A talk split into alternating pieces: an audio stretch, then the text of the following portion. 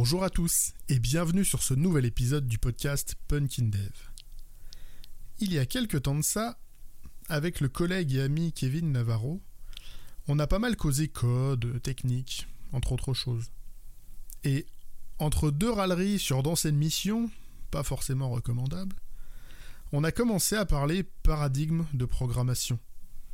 Et on a naturellement dit beaucoup de mal de certaines vieilles applications codées dans un esprit purement procédural. Des applications dont le métier se traduit, bien souvent, quasi intégralement dans une base de données, avec juste des tables et des proc stocks. Ces applis ont pas mal de points communs. Comme je viens de le dire, beaucoup de code SQL. Beaucoup de code SQL. Mais également beaucoup de bugs et puis souvent des perfs complètement dans les choux. Mais la plupart ont également un autre point commun qui pourrait être plus étonnant avec un descriptif pareil. Elles sont presque toutes écrites avec un langage orienté objet, au moins pour faire l'appel aux bases de données. Et à ce moment-là, on s'est demandé où avait bien pu passer le paradigme de la programmation orientée objet qui est normalement associé à ces langages. Quand on apprend l'orientation objet à l'école, a priori on nous présente en général des notions comme euh, l'héritage, la composition, le polymorphisme. Alors pourquoi 95% du code écrit dans ces langages n'est au mieux qu'un amas de ifs and else, eux-mêmes imbriqués dans des forts, abritant eux-mêmes d'autres if et d'autres forts, et tout ça sans aucune des précédentes notions Comment, au sortir de l'école, bardé de notions objets, d'éventuels cours du ML, on a pu se retrouver avec pour seule et unique arme quotidienne des ifs et des for, et avec cette incapacité notoire à utiliser la chose la plus fondamentale de nos langages objets, créer des classes, des types. Sommes-nous devenus si paresseux qu'on en soit arrivé à préférer une classe unique de 3 à 4 000 lignes qui nous fera hurler de rage à chaque lecture?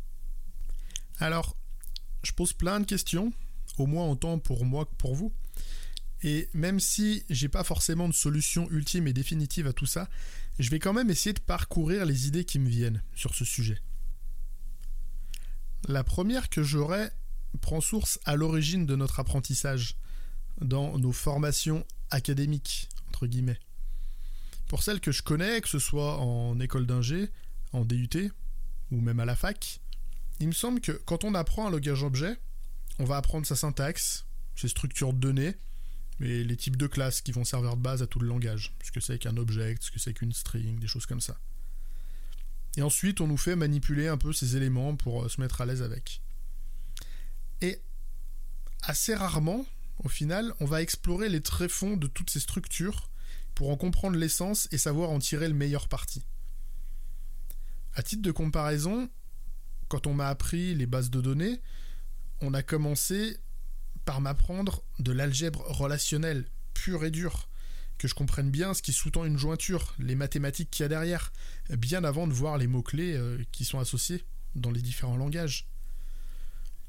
côté programmation objet, Bien sûr, j'ai fait pas mal d'algorithmies pour acquérir un minimum de logique, d'abstraction, qu'on doit avoir quand on traite des flux ou qu'on fait un peu de récursivité, mais jamais vraiment les avantages inconvénients réels d'une bonne orientation objet. Et à aucun moment non plus on nous a vraiment présenté de design pattern issu de la culture objet. Petite parenthèse, si vous ne savez pas ce qu'est un design pattern, euh, c'est que votre formation a potentiellement les mêmes lacunes que la mienne et que maintenant vous savez sur quoi bosser dans les semaines et les mois à venir. Un design pattern, ou patron de conception en français, c'est un modèle d'organisation de code spécifique qui est censé répondre à un problème donné. Des gens se sont posé une question face à un problème, ils y ont répondu, ils en ont dégagé un design pattern qu'on peut réutiliser dans des conditions similaires. Comment tel pattern est né? Quel problème est-ce qu'il permet de résoudre? Quelles sont ses limitations?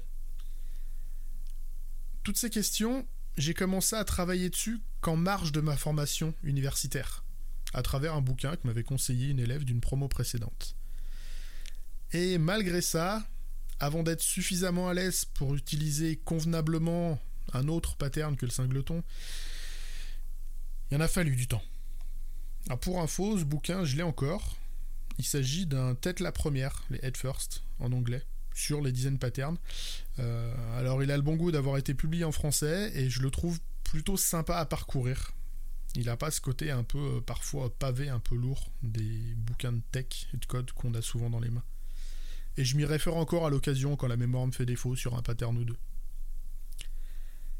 Alors, les design patterns, c'est bien beau, mais est-ce que ça aurait suffi?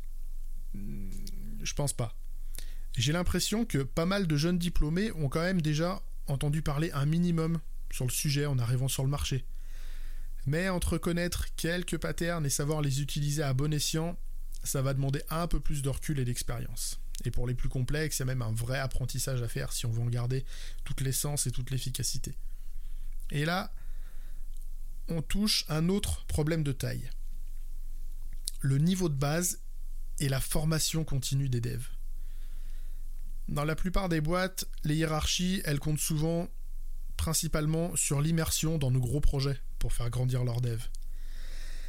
Et le problème, c'est que grandir sur un bon gros projet moisi sans permettre de prise de recul, ça va principalement donner les clés pour reproduire ce même type de gros projet moisi. Et quand les premiers projets rencontrés dans une carrière sont de gros legacy tout en code procédural, sans autre approche qu'une imbrication infinie de for, if, else, for, if, else, dans ces cas-là, on peut difficilement exiger des gens qui pensent naturellement à proposer autre chose. Alors évidemment, certains en sont capables, même au sortir de l'école.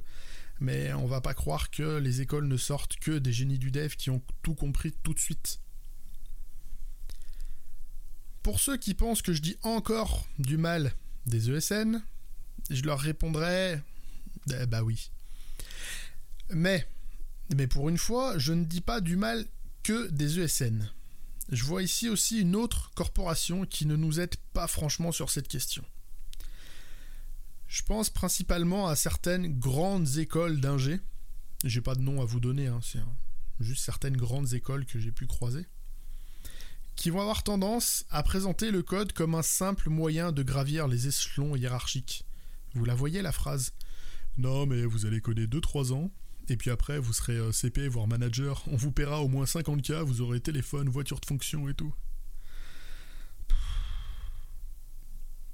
en méprisant de cette sorte de base le métier et les compétences de dev, faut pas s'attendre à voir sortir beaucoup de profils qui souhaitent faire une carrière dans le dev et encore moins y développer une forme de seniorité et d'expertise. Mine de rien, un senior, ça coûte cher. Et on attend souvent d'un senior qui produise beaucoup et vite. Sauf que accompagner, former un junior, ça prend du temps du temps qui va aussi coûter très cher et qui du coup ne sera pas mis à profit pour produire plein de code. Et malheureusement, ce temps, c'est un investissement mais qui ne va pas rapporter immédiatement, du coup qui sera souvent laissé de côté. Et on s'étonnera ensuite que les juniors manquent de recul sur les pratiques observées pendant leurs premières années d'expérience et que le code finisse par ressembler au tableau d'échelle. Vous savez, celui avec les escaliers dans tous les sens, aucun sens commun, et des endroits qui restent mystérieusement inaccessibles. Et qu'au final, le summum de l'orientation objet qu'on puisse trouver dans ces applis, ça devienne juste un peu d'héritage. Mal placé en plus, qui finira a priori plus par entraver la maintenabilité qu'autre chose. Non, l'objet n'est pas juste un peu d'héritage entrecoupé de if et de for. C'est un paradigme complet, complexe, mais qui permet d'avoir beaucoup plus d'expressivité que ça. Et d'ailleurs, au lieu de faire de l'héritage, faites de la composition. Vos successeurs sur la codebase vous seront infiniment reconnaissants. J'espère que cet épisode vous aura plu qu'il vous permettra éventuellement de remettre en question l'utilisation pas toujours optimale de votre langage objet favori. Si le sujet vous intéresse ou que vous avez d'autres questions, des remarques, vous êtes naturellement libre de venir en parler, de venir me poser des commentaires sur les réseaux sociaux, n'hésitez pas. Il me reste à vous dire à mardi prochain pour un nouvel épisode, et d'ici là, geekez bien, codez bien.